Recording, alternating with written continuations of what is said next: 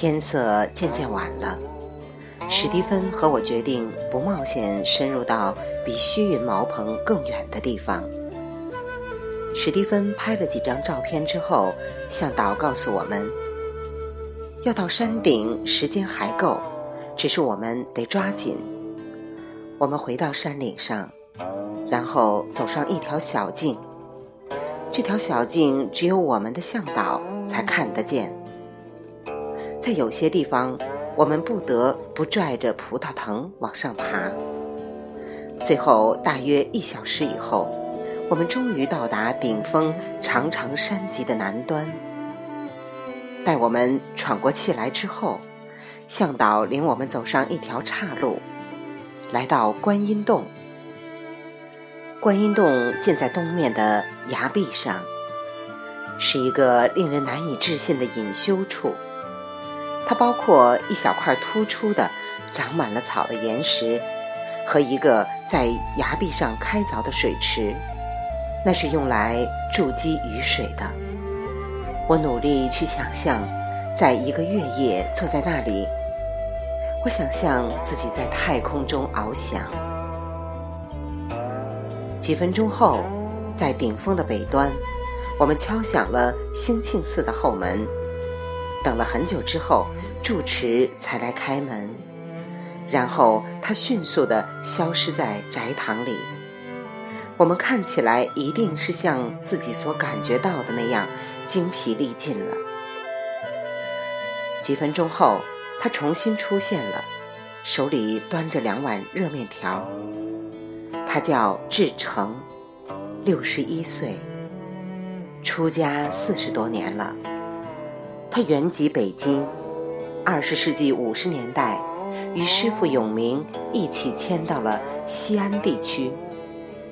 后来我了解到，永明还活着，而且是西安慈恩寺和大雁塔的方丈。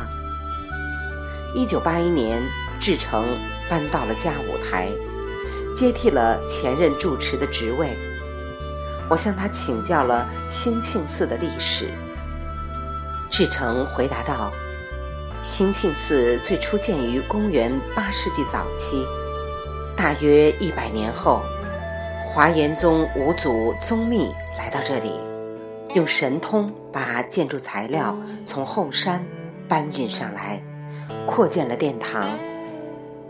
这座寺庙过去是非常雄伟的，但是文革期间被毁掉了。很多个世纪以来，好多大师都曾经在这里住过。我问他。您一个人住在这里吗？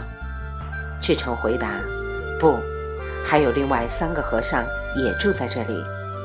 今天他们不在这里，他们下山弄粮食去了。那您修哪个法门？念佛还是坐禅？”志成回答：“我只是随缘度日。”我又问：“为什么在这里呢？”志成回答：“我从小就喜欢安静，而且一直喜欢山。我不喜欢平原。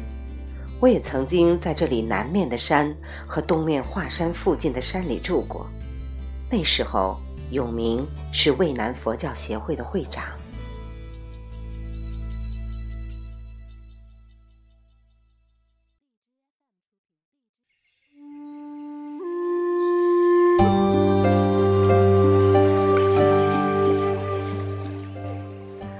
我又追问道：“这附近还有别的和尚住吗？”志成回答：“有一个五十岁的和尚，他是两年前搬到观音洞来的，但是他最近回福建去了，一直没有回来。”我问道：“我们从后山上来的时候，路上经过你们的菜园，在一块菜地里。”我们看到了一种野生动物的足迹。志成回答：“那一定是野猪和老虎，但是老虎通常待在这里南面的山里，它们不怎么常到这儿来，过去常常过来，现在不来了。我又问：“这儿南面的山里有隐士吗？”有，但是我只认识一两个。观音洞的另一面有一个，西面的山峰上有个洞，天然比丘尼三十五岁的时候搬到上面去了，他在那里待了五十年，直到一九一九年圆寂。但是现在那里没有人住。我追问道：“您有没有什么修复这座寺庙或者扩建的计划？”有，但是那要等到情况好转才行。也许等护法居士们境况好了些的时候，我们会把两边的侧殿修一修。再把两间大殿修一修，下面的破山寺曾经住过多达五十个和尚，现在是一片废墟，只剩下一间偏殿。我也想帮忙把它修复起来。这儿的风很大吗？是的，尤其在冬天，有时候风把屋瓦都刮掉了。过去的屋瓦都是铁做的，我说道。我想这里也很安静。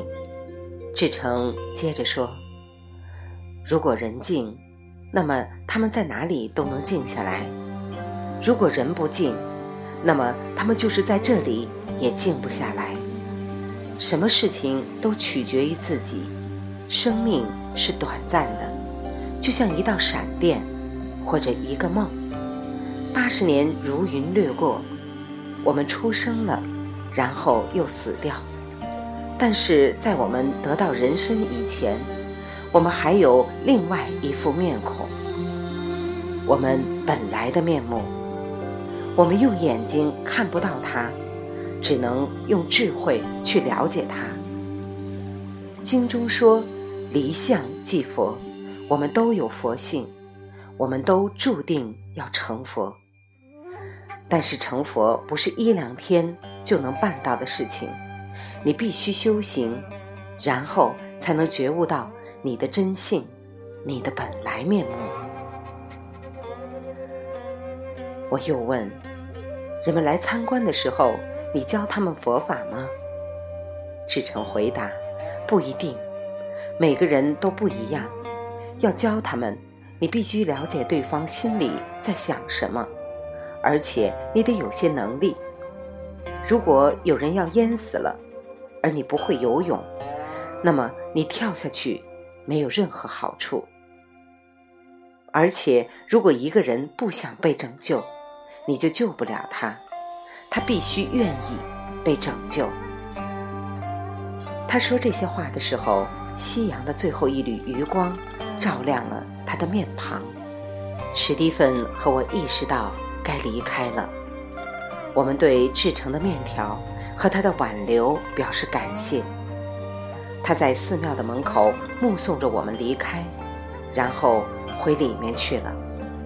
一分钟后，他又出来了，手上提着几盏灯笼。但是我们已经开始下山了，于是向后大喊道。我们没有灯笼也能行，然后沿着石阶飞奔而下。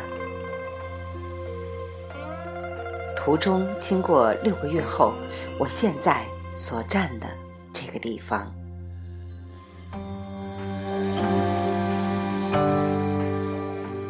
未完待续，来自清音耳语子青分享，欢迎订阅收听。